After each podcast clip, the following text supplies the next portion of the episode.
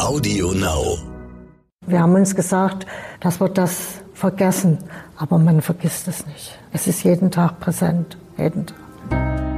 There wasn't any escape from just pure horror.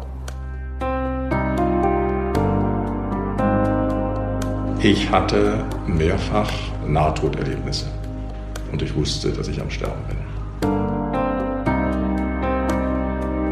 Der einzige Mensch, der einem in der Situation helfen kann, ist man selber.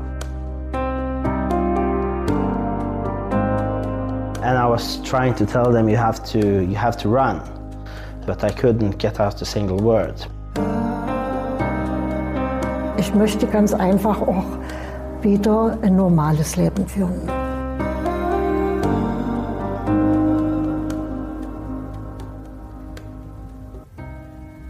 Nach einem Terroranschlag ist für die Menschen, die überlebt haben, nichts mehr wie es vorher war. Sie sind Unschuldige, sie waren zufällig zur falschen Zeit am falschen Ort. Dieser Podcast erzählt von acht Überlebenden. Sie kommen aus Deutschland, Frankreich, Großbritannien, Norwegen und Spanien. Survivors vom Leben nach dem Überleben ist der Titel dieser Dokumentation. Ich bin Matthias Praschler, Fotograf der titelgebenden Sternserie. Und dies ist die Geschichte von Tarje Jensen-Bech. Uh,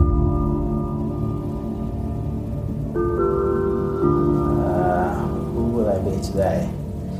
Well, I uh, probably would have uh, uh, been uh, Wer ich heute wäre?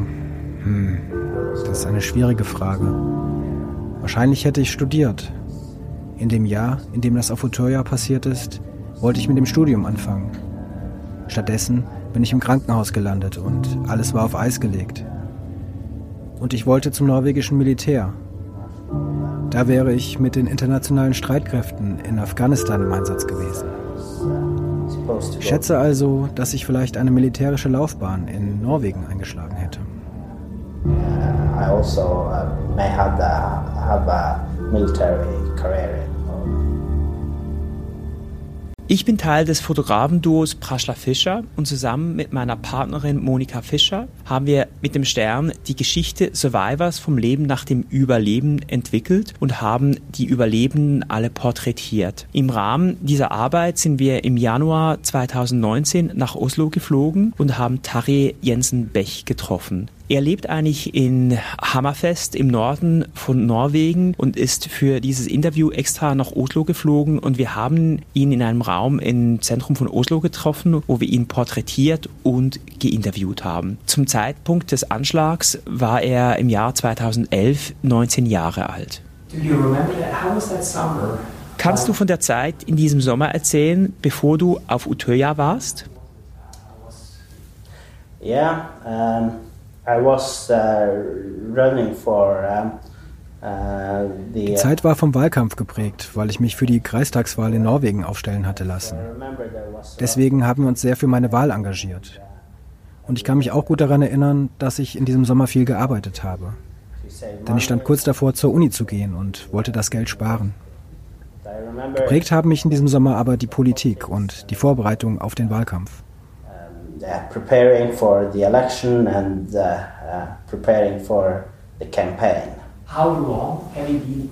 Wie lange warst du da schon in der Politik aktiv? Um, I was. Uh, 2006 bin ich Mitglied des Jugendflügels der norwegischen Arbeiterpartei AUF geworden. Da war ich um die 13. Die Klimakrise war der Auslöser für mich. Ich wollte an einer Lösung für Klima, Einwanderungsfragen und Rassismusprobleme mitarbeiten und versuchen, die Menschen davor zu schützen. Ich wollte gegen Hassreden vorgehen. Und dann war da für mich die große Frage nach der internationalen Solidarität. Das waren die Themen, wegen denen ich Politik machen wollte. I was then very, um, uh, or made me go into politics and was, uh, I, I was driven by. Warst du vor 2011 schon einmal auf Utøya gewesen? Yeah, I was, uh, my first Utøya camp was in Ja, ich war bereits fünfmal dort gewesen. Das erste Mal im Jahr 2006. Das war mein Erweckungserlebnis und hat in mir den Wunsch entfacht, in die Politik zu gehen. Ich wollte das Leben der Menschen besser machen und versuchen, Norwegen und die Welt zu einem besseren Ort zu machen. Tarje haben wir als einen sehr, sehr ruhigen, introvertiert wirkenden Menschen wahrgenommen, der eigentlich sehr zurückhaltend freundlich, nett war, aber was am meisten rüberkam, ist sicher ein introvertierter Mensch. Ich denke aber nicht, dass das was mit dem Anschlag zu tun hat. Ich glaube, das ist einfach seine Persönlichkeit. Er lebt in Nordnorwegen. Ich glaube, dass die Menschen davon vielleicht auch ein bisschen anders ist. Er ist ja Sami, gehört zur Volksgruppe der Sami und er ist in der Politik dort aktiv. Er ist der stellvertretende Bezirksvorsteher der Provinz Finnmark, der größten Provinz Norwegens. Kannst du die Jugendlager auf Utøya beschreiben? Uh, uh, es gab dort viele politische Workshops und Diskussionen. Der damalige norwegische Ministerpräsident Jens Stoltenberg hat das Camp auch besucht. Es war ein großes gesellschaftliches Ereignis. Man konnte viele verschiedene Menschen aus dem ganzen Land treffen.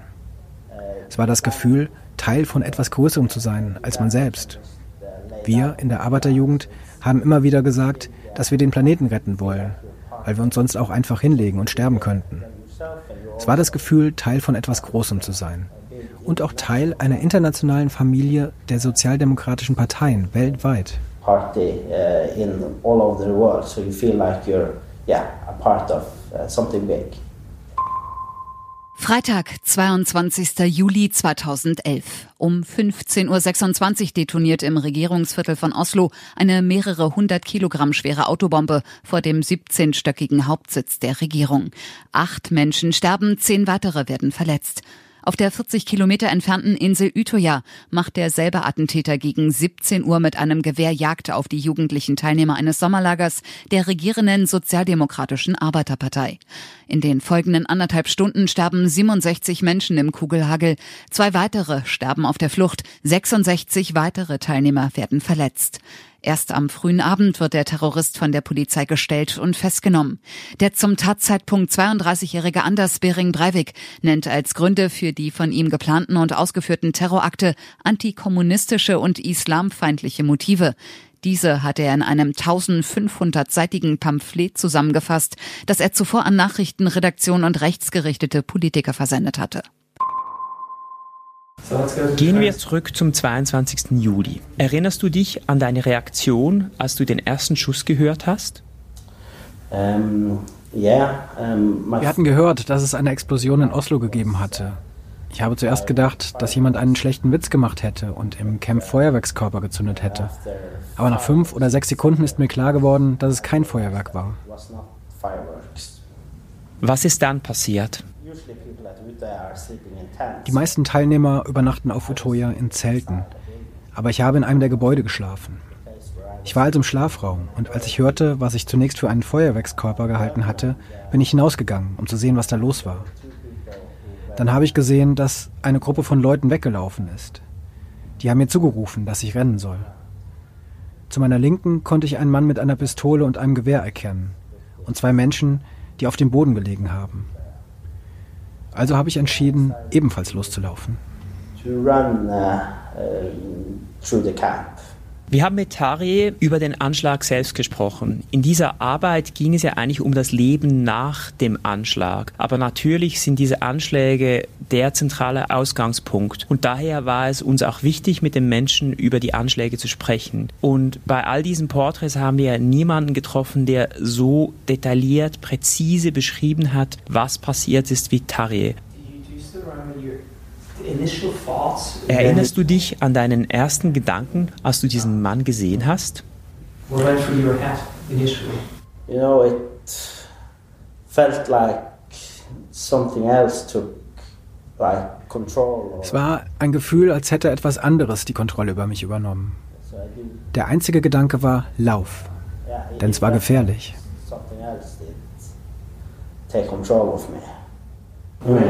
Was passierte dann? Ich bin den Hügel zu den Zelten hinaufgelaufen und habe alle am Weg gewarnt. Ich habe ihnen gesagt, dass sie wegrennen sollen. Dann bin ich zu einem Abschnitt gekommen, an dem viele Menschen aus Nordnorwegen und meinem Bezirk Finnmark waren. Ich habe versucht, ihnen zu sagen, dass sie weglaufen sollen, aber mein Körper ist plötzlich erstarrt. Ich habe kein einziges Wort herausgebracht. Sie haben mich gefragt, was mit mir los wäre. Aber ich konnte kein einziges Wort sagen. Keine Ahnung, wie lange das gedauert hat. Vielleicht 30 Sekunden oder zwei Minuten. Plötzlich haben wir über den Hügel hinweg einen Mann in Polizeiuniform entdeckt. Wir konnten sehen, dass er ein Gewehr hatte und eine Pistole gehalten hat. Auf Utoya haben Freiwillige aus der Arbeiterjugend die Aufgaben von Sicherheitskräften übernommen. Der Mann in der Polizeiuniform ist auf einen von ihnen zugegangen. Sah so aus, als wäre dieser in ein Gespräch vertieft. Dann hat der Mann in Polizeiuniform seine Waffe gehoben und ihm in den Kopf geschossen. Und zwei weitere Schüsse in den Kopf abgefeuert, als er am Boden lag. Dann hat er auf uns herübergeschaut und damit begonnen, auf uns zu schießen. Dann ist Panik im Lager ausgebrochen. Alle sind durcheinander gerannt. Ich bin in Richtung Wald gelaufen. Dort gibt es diesen kleinen Pfad, den sogenannten Pfad der Verliebten. Dort habe ich jemanden von der Arbeiterjugend Finnmark getroffen. Keine Ahnung, worüber wir gesprochen haben. Ich glaube, ich habe gesagt, dass wir in Richtung Wasser laufen sollten, um dort Schutz zu finden. Ich bin über einen Zaun geklettert und habe mich weiter in Richtung Wasser bewegt. An einer hohen Klippe habe ich ein anderes Mädchen aus Finnmark gesehen, die ich kannte, und ich bin auf sie zugegangen. Ich kann mich daran erinnern, dass sie gefragt hat, ob das eine Übung sei. Ich habe mich in den Arm gekniffen, um herauszufinden, ob ich wach bin. Dann habe ich zu ihr gesagt, das ist echt, keine Übung. Sie hat versucht, die Polizei zu rufen, aber sie kam nicht durch.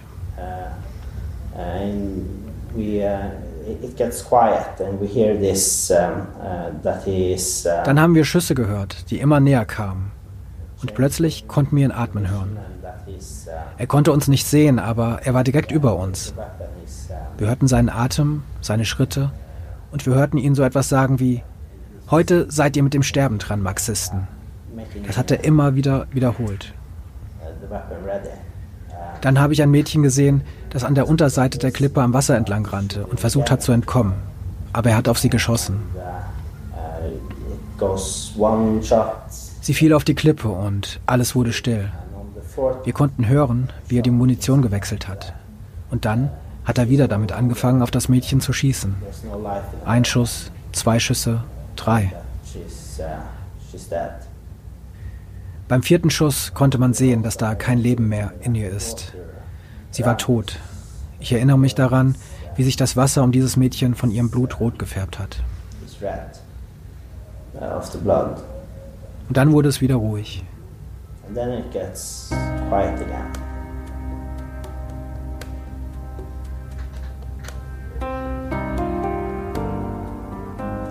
And I don't know for how many seconds or for how long time, but als ich nach links von mir gesehen habe, konnte ich den Mann mit der Waffe sehen. Er stand dort mit dem Rücken zu uns, konnte uns nicht sehen. Aber ich habe kapiert, dass er freies Schussfeld auf uns hat, sobald er sich umdrehen würde.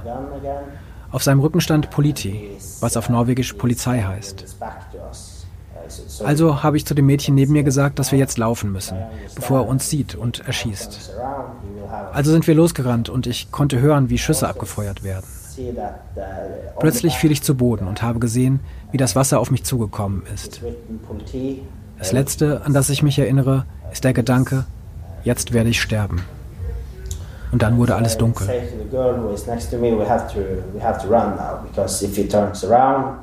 Dass ich von seinem Gewehr ins Bein getroffen worden war, habe ich in diesem Moment nicht gemerkt. Uh, uh, Keine Ahnung, wie lange ich ohnmächtig war. Vielleicht zehn Minuten oder 20 oder eine Stunde. Aber ich erinnere mich, dass alles ruhig gewesen ist, als ich aufgewacht bin. Und die Vögel haben gesungen. Es war bizarr, denn es war auch ein schöner Moment and uh, uh, they try to talk to me uh, to try to keep me consciousness because uh, they don't. Mein erster Gedanke nach dem Aufwachen war, ich bin am Leben, ich bin nicht tot. Wie lange ich dort gelegen habe, weiß ich nicht. Aber ich konnte sehen, dass andere Leute vorbeigelaufen sind. Und plötzlich hat mich ein Mädchen angeschaut und gesagt, da ist jemand schwer Verletztes. Und dann kam eine Dreiergruppe von Campbesuchern zu mir. And also my cat. And my cat was named the Lump uh, because it was very lumpy. But today they still don't remember the name of, of the cat. And, um, Mir war sehr kalt, weil ich im Wasser gelegen habe. Uh, Und dieses Mädchen hat sich neben mich gelegt, um mich aufzuwärmen. Uh, sie haben versucht, mit mir zu reden, um mich bei Bewusstsein zu halten. Also haben sie mich nach dem Namen meiner Mutter gefragt, nach dem meiner Katze, nach meinem Namen und was ich tue. Das haben sie immer wiederholt. Auch die Frage nach meiner Katze. Die hieß The Lamp. An den Namen erinnern sie sich bis heute.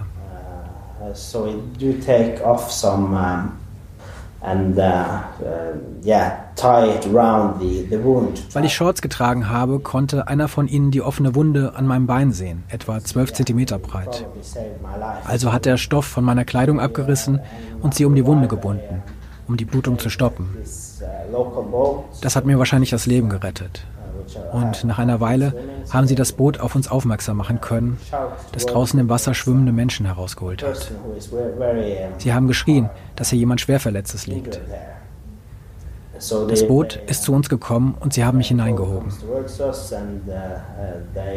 Und ich erinnere mich, dass wir auf dem Rückweg zum Festland, ich glaube, Heal the World von Michael Jackson gesungen haben.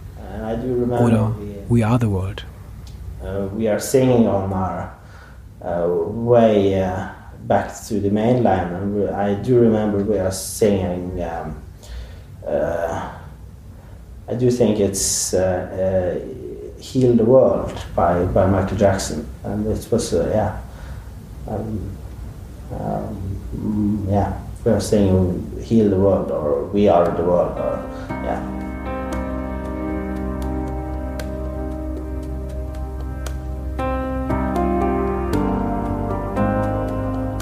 Es war eine sehr, sehr ruhige Stimmung in dem Raum und er hat sehr ruhig und konzentriert erzählt. Das Interessante war, dass er es erzählt hat, ein bisschen, als hätte er von außen zugeschaut, als wäre es nicht er gewesen, der da im Mittelpunkt stand. Also er aus der dritten Perspektive eigentlich das Ganze erzählt hat. Man hat aber trotzdem gespürt, als er sehr detailliert über den Anschlag sprach, dass es emotional für ihn anstrengend war. Er hat sich zwar das versucht nicht anmerken zu lassen, aber ich glaube, das ist schon ein schwieriger Moment, wenn er da zurückgehen muss zu diesem Moment, der sein Leben für immer verändert hat. Wenn man Tarje trifft, fällt schon auf, dass er körperlich gezeichnet ist. Er geht langsamer, ich kann mich jetzt nicht wirklich erinnern, dass er hinkt, aber er läuft nicht ganz rund und er bewegt sich relativ langsam. Äh, wenn er Treppen gehen muss, merkt man schon auch, irgendwas stimmt nicht mit seinem Bein.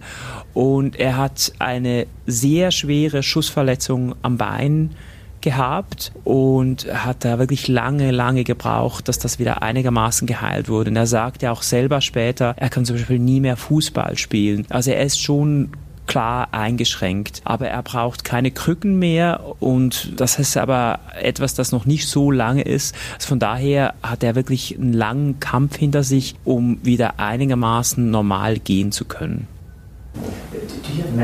Hattest du Schmerzen? Daran kann ich mich nicht erinnern, aber die Leute, die bei mir waren, haben mir später erzählt, dass ich sehr starke Schmerzen gehabt hätte. Aber davon weiß ich nichts mehr.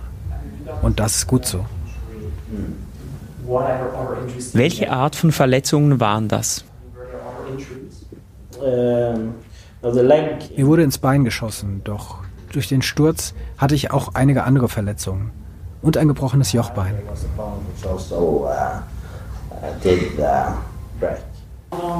Wie lange musstest du im Krankenhaus liegen?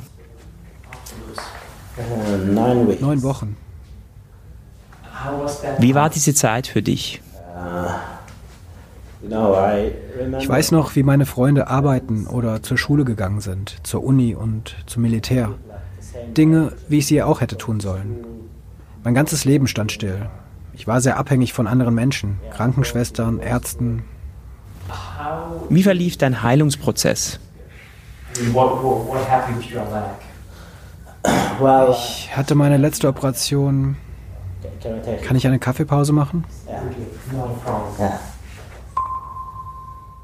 Die 69 Todesopfer des Utøya-Attentats sind zwischen 14 und 51 Jahre alt.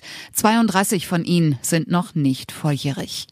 Der norwegische Ministerpräsident Jens Stoltenberg bezeichnet das Ereignis als die schlimmste Katastrophe in Norwegen seit dem Zweiten Weltkrieg. Am 25. Juli gedenken Norwegen und die skandinavischen Nachbarländer der Opfer mit einer Schweigeminute. Am 21. August findet in Oslo eine nationale Gedenkfeier statt, an der neben der norwegischen Königsfamilie auch Mitglieder des schwedischen und des dänischen Königshauses sowie die Präsidenten Islands und Finnlands teilnehmen. Well, my supposedly uh, last sur surgery was. Uh, Meine letzte geplante Operation war im Juni 2017 in Oslo. Sie mussten einen Knochen von einem anderen Teil meines Körpers nehmen und ihn transplantieren. Aber dann war ich in diesem Herbst bei meinem Großvater, der in Tromsø lebt, und habe plötzlich eine Erkältung und Fieber bekommen. Dann stellte ein Arzt eine Blutvergiftung fest. Also wurde ich schnell ins Krankenhaus gebracht und am Tag danach hatte ich wieder eine Operation. Ich war einen Monat lang im Krankenhaus, von Ende Oktober bis Ende November. Insgesamt waren es über 30 Operationen. Ich hatte mehr Operationen als Michael Jackson.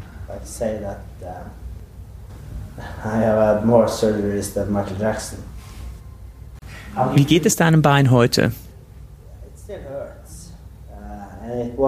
Es tut immer noch weh und es wird nie wieder so sein, wie es war.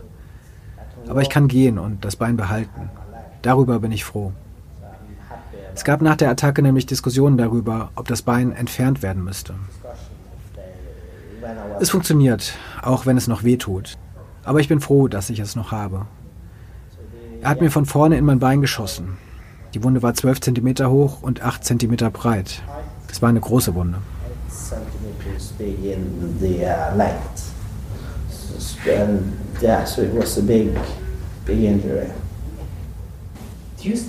Hast du noch immer wiederkehrende Bilder von der Insel vor Augen?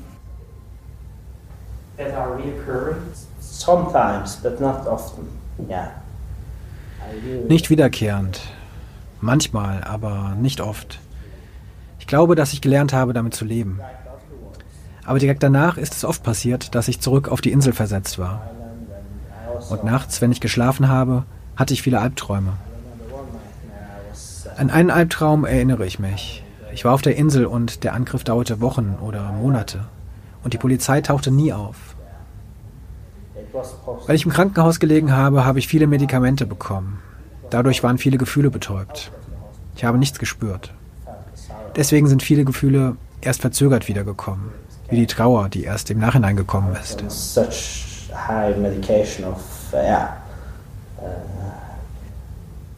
Wie viele Freunde hast du verloren?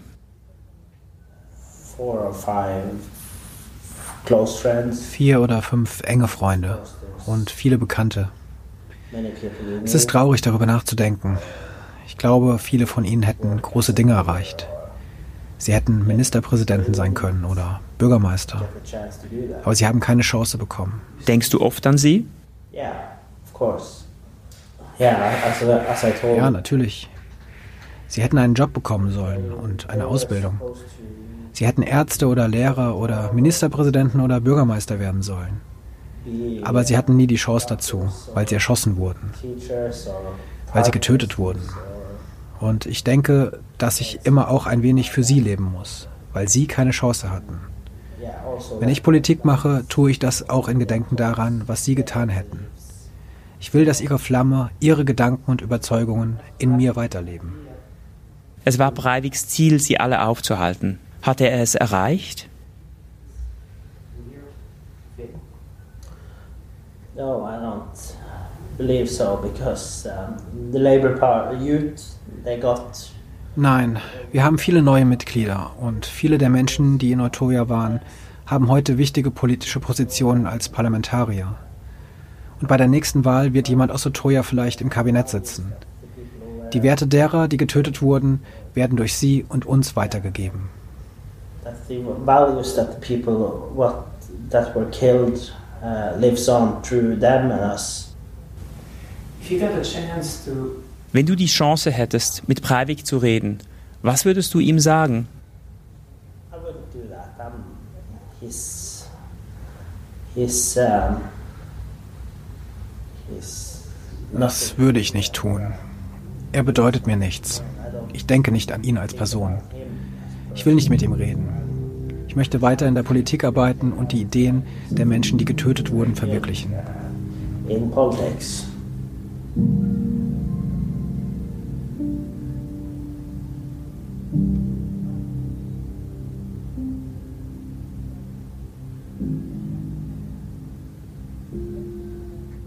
Ich denke, dass er sich wirklich mit Breivik auseinandergesetzt hat, logischerweise, und dass er sich sehr stark von ihm abgrenzt und dass er nicht Breivik analysieren will, dass er Breivik keinen Raum geben will, in keinster Art und Weise. Und das ist auch absolut verständlich. Und da ist er auf der einen Seite Politiker, aber nicht nur. Ich glaube auch eher als Mensch. Es ist wichtig für ihn, dass er Breivik hinter sich lässt, dass er ihm keinen Raum mehr gibt, auch in seinen Gedanken nicht. Und das, glaube ich, ist wirklich eine Mischung zwischen Politiker, aber auch für ihn persönlich als Überlebender dieses Anschlages.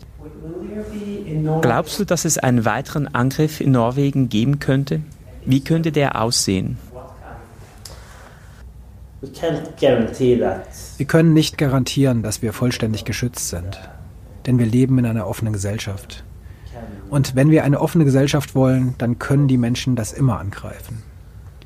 Wir könnten das nur vollständig verhindern, wenn wir in einem Polizeistaat leben würden. Und das wollen wir nicht. Es gab viele islamistische Terroranschläge in Europa. Du hast einen Anschlag mit einem anderen Hintergrund überlebt. Wie siehst du das? Ich glaube, die beste Prävention vor Terroranschlägen besteht darin, alle in unsere Gesellschaft einzubeziehen. Wenn alle einbezogen sind und eine Chance darauf haben, es zu schaffen, ist das meiner Meinung nach der wichtigste Weg, um Angriffe zu verhindern. Natürlich braucht man auch Polizei und das alles. Jeder muss einen Job haben, eine Zukunft und Zugang zur Schule. Norwegen ist ein Rechtsstaat und eine offene Gesellschaft. Warum ist das hier passiert?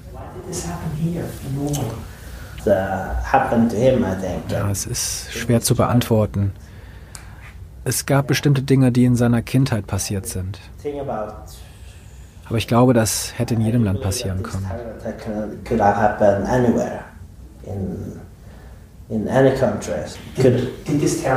Hat dieser Angriff Norwegen verändert? Ja, es hat Norwegen verändert. Ich habe das Gefühl, dass der Glaube an die Rechtssysteme der Demokratie stärker geworden ist.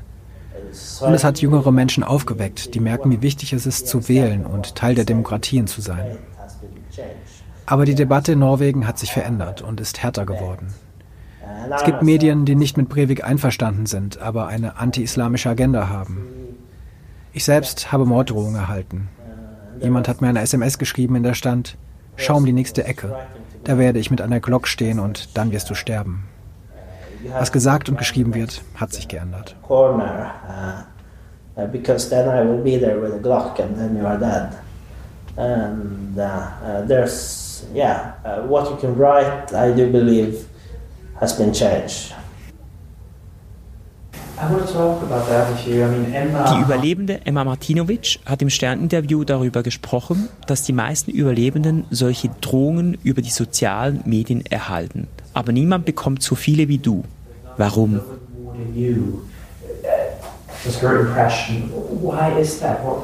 Wahrscheinlich, weil ich in den Medien präsent war und diese Leute, die wahrscheinlich weit rechts außen stehen wollen, dass ich aufhöre, Politik zu machen.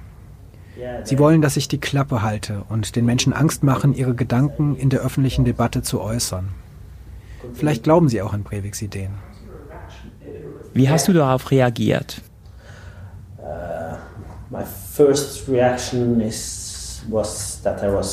Zuerst hatte ich Angst. Die Erinnerungen an Utoya sind zurückgekehrt und viele haben mir gesagt, hör nicht auf sie, niemand wird dir etwas antun. Und das ist wahrscheinlich wahr. Aber ich habe den einen aus einer Million getroffen, der dir etwas antun wird. Ich weiß, dass es Menschen gibt, die dazu in der Lage sind, Gewalt anzuwenden. Du bist eine öffentliche Person, ein Politiker, der öffentlich auftritt. Hast du Angst, wenn du in der Öffentlichkeit bist? No, I'm not. Uh, Nein, ich habe keine Angst. Erstens gibt es in Finnmark, wo ich herkomme, eine sehr niedrige Kriminalitätsrate. Ich fühle mich da überwiegend sicher. In der Politik ist es in Norwegen weitgehend sicher. Ich glaube auch, dass die Terroristen gewonnen hätten, wenn ich mich nicht sicher fühlen würde und mein Leben nicht mehr so lebe, wie ich es will.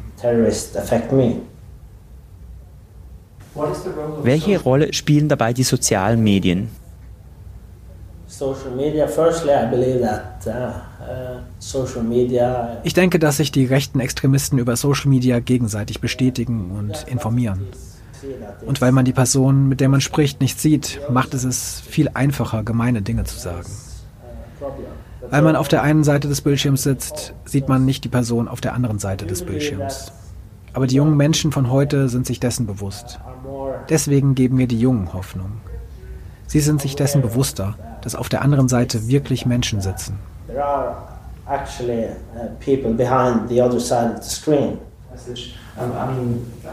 Wie oft bekommst du Drohungen und Beleidigungen? Uh, ich habe damit aufgehört, Kommentare auf Facebook und Twitter zu lesen. Davon wird man gestört und traurig. Ich habe ein dickeres Fell bekommen. Es trifft mich nicht mehr so sehr. Aber es ist immer noch schwer. Hast du jemals daran gedacht, mit der Politik aufzuhören? Never. Uh, as I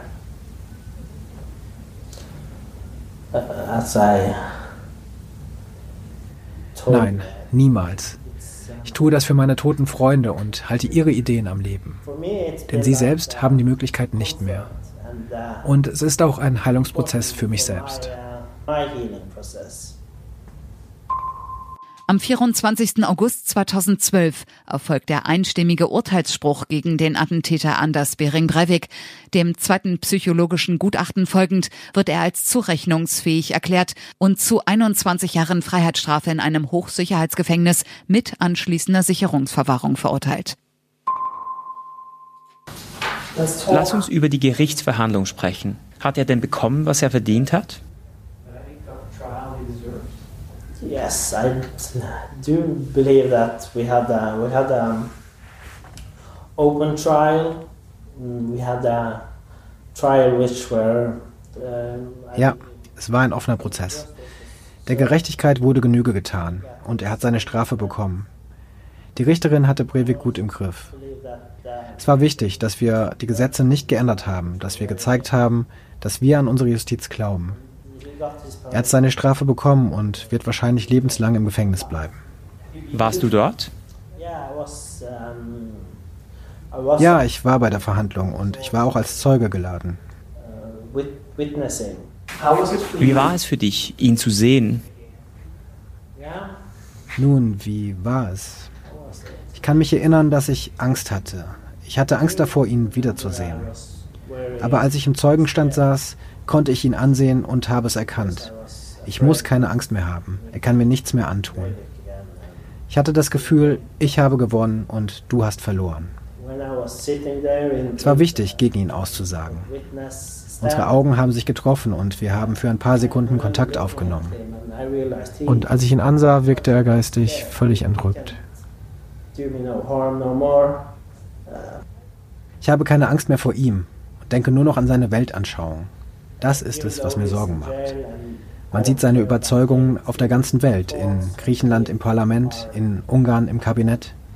Dass seine Gedanken und Anschauungen in der Welt sind, das ist es, was mir Angst macht.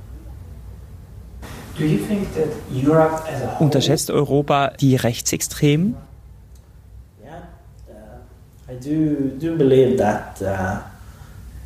Ja, ich glaube, dass wir die Rechtsextremisten unterschätzen. Das ist ein Problem. Auch in Norwegen? Yes. Ja, das glaube ich. Vor ein paar Jahren habe ich in den Nachrichten gehört, dass der Terror nach Norwegen kommt. Und ich habe gedacht, er ist bereits da. Ich war bei einem Terroranschlag. Aber manchmal vergessen die Norweger das. Sie bewerten Breivik nicht als Terroristen, sondern als Verrückten obwohl das Gericht festgestellt hat, dass er nicht verrückt war, sondern einen kaltblütigen Terroranschlag aus rechtsextremen Beweggründen durchgeführt hat.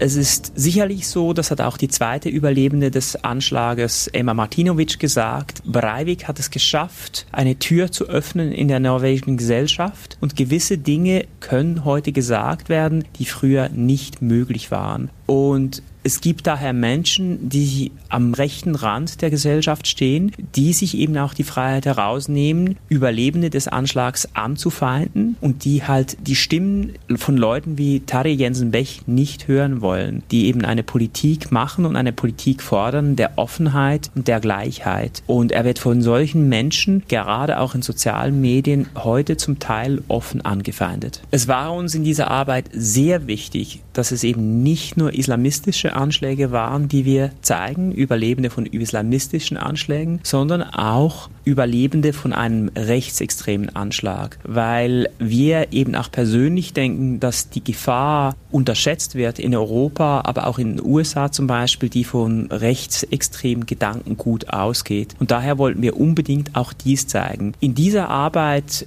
sticht Utoya insofern hervor, als dass dies der einzige Anschlag ist, der eben von rechtsextremen Gedankengut getragen wird ich denke, dass eben genau dieses Gedankengut plötzlich wieder äh, so ein bisschen eine Renaissance hat, die extrem gefährlich ist auf verschiedenen Ebenen. Also wir können von Leuten wie Viktor Orban sprechen, von einem Donald Trump, der sich viel zu wenig distanziert von rechten Gedankengut. Wir können vom Aufleben der AfD sprechen, das rechtsextreme Gedankengut oder das Rechtsaußengedankengut, das ist tatsächlich wieder im Aufschwung und und es war uns schon wichtig, gerade auch mit dem Porträtieren von äh, Tare zu zeigen, das ist tatsächlich gefährlich. Und wir haben jetzt gerade äh, in El Paso in den USA auch wieder einen Anschlag gesehen, bei dem 20 Menschen von einem weißen Mann erschossen wurden, der ganz klar rechtsextremen Gedankengut nachhängt. Und diese Gefahr sollte auf keinen Fall unterschätzt werden. Worauf bist du am meisten stolz von den Dingen, die du seit dem Angriff erreicht hast? Wahrscheinlich, dass ich stellvertretender Bezirksvorsteher geworden bin. Das ist der Beweis dafür, dass ich mit meinem Leben weitergemacht habe. Und dass ich mein Leben so lebe, wie ich es will. Und dass ich Teil von etwas Größerem als mir selbst sein kann.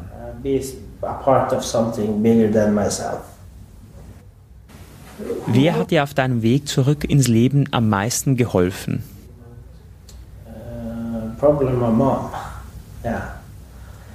Meine Mutter und meine Freunde.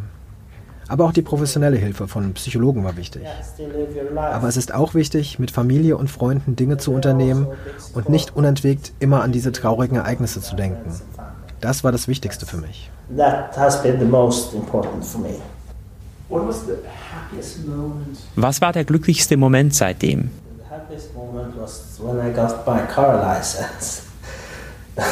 Als ich meinen Führerschein bekommen habe. In Norwegen fährt man üblicherweise mit manueller Schaltung. Ich musste wegen der Verletzung eine automatische Schaltung verwenden. Ein Auto zu fahren war mir wichtig, da ich wegen meines Beines keine langen Strecken mehr laufen kann.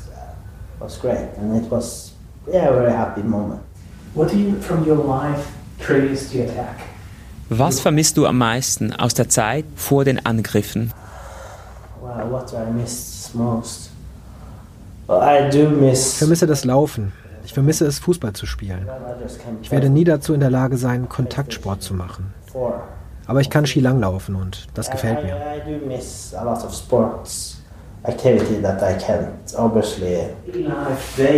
Wann spürst du die Auswirkungen der Angriffe im Alltag? It's when my uh, uh, leg hurts. Wenn mein Bein schmerzt. Und es tut jeden Tag weh. Ich vermeide es, Schmerztabletten zu nehmen, weil ich nicht davon abhängig werden will.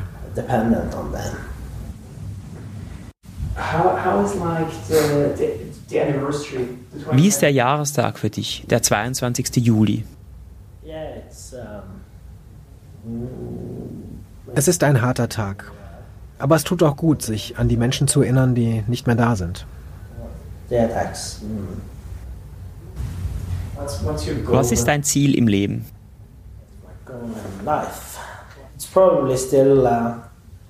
Es geht darum, für das zu kämpfen, was richtig ist. An der Politik teilzuhaben. Das Leben der Menschen zu verbessern und Teil von etwas Größerem zu sein als mir selbst. Das ist mir immer noch wichtig. Ich kämpfe für Solidarität und dafür, dass die Überzeugungen derjenigen, die in Utoya gestorben sind, weiterleben. Es geht darum, für ihre Ideen und Überzeugungen weiterzukämpfen. Warst du wieder dort? Ja, zwei oder dreimal, aber nicht mehr im Sommercamp. Kannst du dir vorstellen, noch einmal zum Sommercamp zurückzukehren? Vielleicht nochmal für einen Tag. Ich könnte dort aber nicht mehr bleiben oder übernachten. Das wäre zu schwer für mich. Aber ich bin andererseits froh, dass eine neue Generation die Insel nutzen kann. Dass die Insel immer noch von der OF genutzt wird. Dass es immer noch eine Insel für Politik ist, aber auch zum Lernen und ein Ort der Erinnerung an diejenigen, die nicht mehr bei uns sind.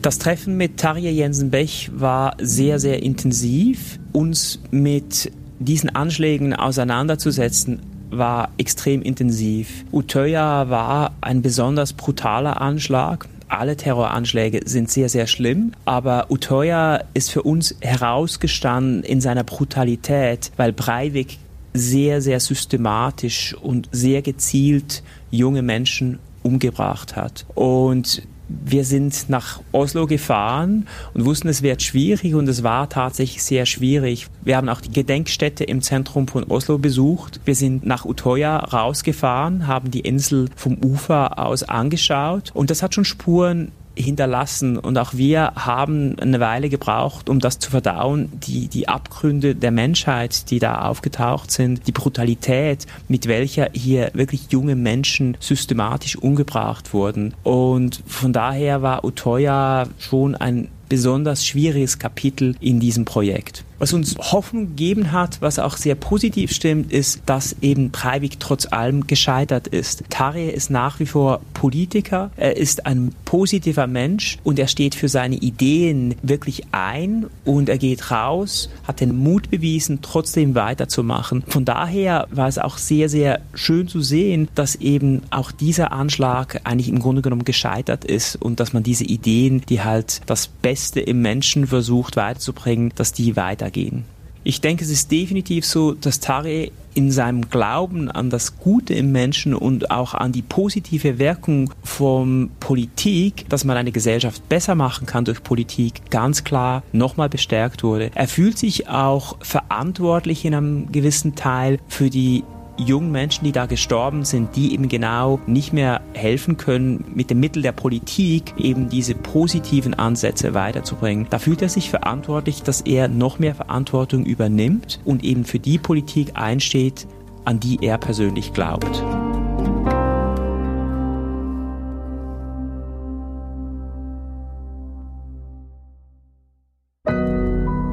Audio Now.